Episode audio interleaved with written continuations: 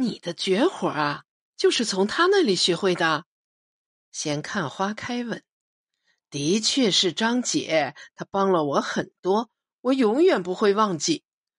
那双长睫毛的眼，还有甜美的笑容，她有意无意的握住我的手，温暖滑腻的感觉让我心惊肉跳。你们在一起了？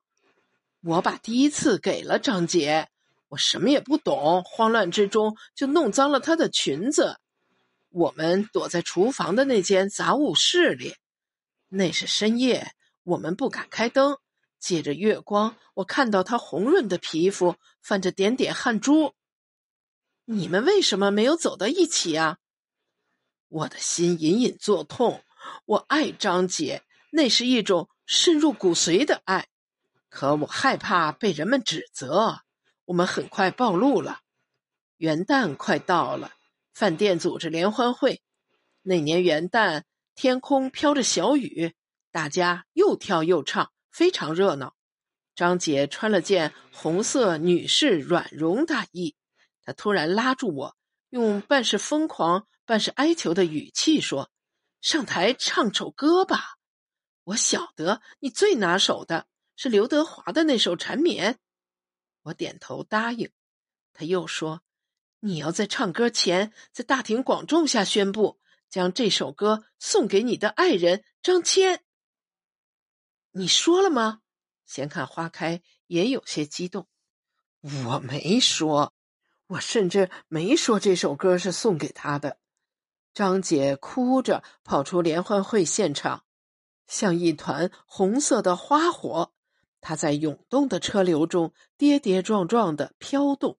像一条流动的血蛇，这一团花火或者血蛇，最终被一辆摇晃的汽车撞得粉碎。他死了吗？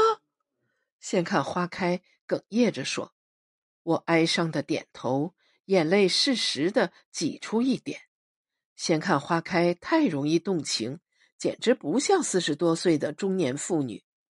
不过，无论哪个年龄的女人。都相信凄美的故事，哪有那么多悲情？张谦没死，也没出车祸，都是我编的。她尖叫着逃走，被丈夫狠狠打了一顿。她的丈夫到单位闹了一场，我被迫辞职，去了团结湖酒店。闲看花开，也许不想听到这些真相，他居然发来五千元红包。我的心里乐开了花，盘算着用这笔钱买点游戏装备。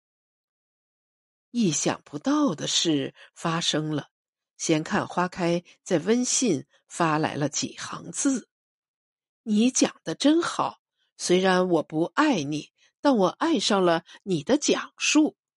现实生活中我不能成为你的爱人，就让我们在虚拟世界成为恋人吧。”我拒绝了，不是我假清高，我只是打份工而已。虚拟世界相爱也许不麻烦，可我还想保持点可怜的尊严。我可以卖隐私故事，卖时间，但我不想卖我的爱。尽管我也没啥爱心可卖，这世界上除了死去的老爸，没什么人真心的爱过我。张姐只能算半个吧。世上的事物都有价，你的爱也并不值钱。闲看花开生气了，打出一行字，不再回应我。我发微信，发现已被他拉黑了。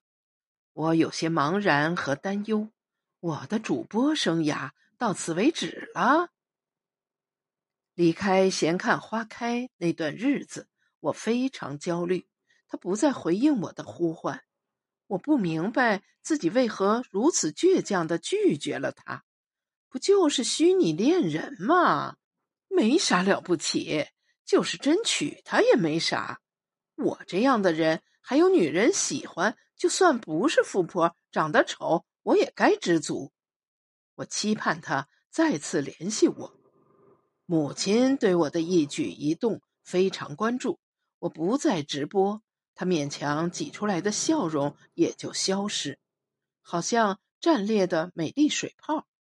温老头的身影再次晃动在我的家，威胁我的东西又缓缓的逼迫而来，带着沉重的影子。我暗自哭泣，决定离开。我四处寻找着父亲的影子，希望他能出现，挽留我，安慰我。春天过去了，他却消失了。门缝儿、橱柜角、卫生间镜子后面，甚至厨房案板下面都没有他。逐渐燥热的空气弥漫着紫色微尘，阳台的光变得刺眼，仿佛要将躺椅上的我烤成一片金黄的、淌着油的厚面包。我收拾行装，准备搬走。母亲进来，拉住我的手，面色哀戚。我讽刺地说：“不用赶我，我自己走。”母亲瞪着眼，嚎啕大哭，沉重的眼袋坠在她的脸上，似两块松弛的月牙形年糕。他告诉我自己得了癌症，肝癌，他很害怕。温老头也不会再来了。我不动声色，我观察着母亲，她清瘦的脸蒙着一层灰蒙蒙的死亡气息，她的慌乱不像假装。她平时很忌讳说癌症这类话题，如今提出来，恐怕是有所求。他说手术需要大笔钱，他的积蓄不够，让我拿出十五万元。我说没钱。我很快就搬走。母亲试图抱住我，一股冰冷的气息传到我的身上。她很少抱我，我记忆中的拥抱也只是在幼年时期。突如其来的热情让我无比慌乱。母亲说：“只要我能给他凑够钱，就将房产的名字改成我的，并写下遗嘱，将所有东西都留给我。”你死了，所有东西不也是我的吗？我冷冷的说。母亲凶狠的把我推在地上，咬牙切齿的说：“胖胖仔，不给我凑手术费，就赶紧滚出去！我会写遗嘱，一分钱不给你。”突然而至的难题让我颇费脑筋。我真没那么多钱。我准备搬走时，手机响了，是闲看花开的微信。他先发了几个表情包，沉默许久，才说：“不想和你联系，可我实在无聊，还是找你聊聊吧。我这个月还支付了薪水呢。”我将家里的情况告诉了他，并说只能找到出租屋后继续直播了。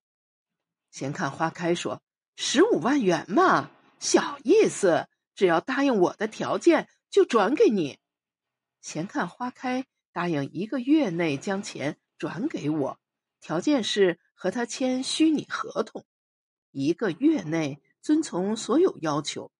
我必须光着屁股全裸，拿着身份证念一段誓言。如果我不守信，这份视频就会曝光在各大聊天平台和网络社区。网贷全是这种套路。我也只能不要脸，先要钱了。凑足了钱，母亲会写下遗嘱，将房子的名字改为我，我才能安稳度过下半生。闲看花开的语音留言，仿佛沙哑的幽灵之音。他说：“这一个月你是我的爱人，我会付你钱，你必须满足爱人和雇主的一切要求。”这是你的责任和义务，你能做到吗？我打了个寒战，隐隐感到后悔。我难道和魔鬼做了什么可怕交易？我拿到第一笔三万元钱，心里稍微安定了点儿。我将转账记录给母亲看，她非常满意，乐颠颠的去医院交了部分费用。她拒绝住院，要在家里监视我。直到我拿到十五万元为止。我爱你，亲爱的老公，你是我的啦。闲看花开，勇敢的表白。老公这个词如此遥远而陌生，我这个网络虚拟的老公，拿钱买来的一个月的老公，并不喜欢称呼他老婆。开始闲看花开，并不过分，甚至有几分甜蜜。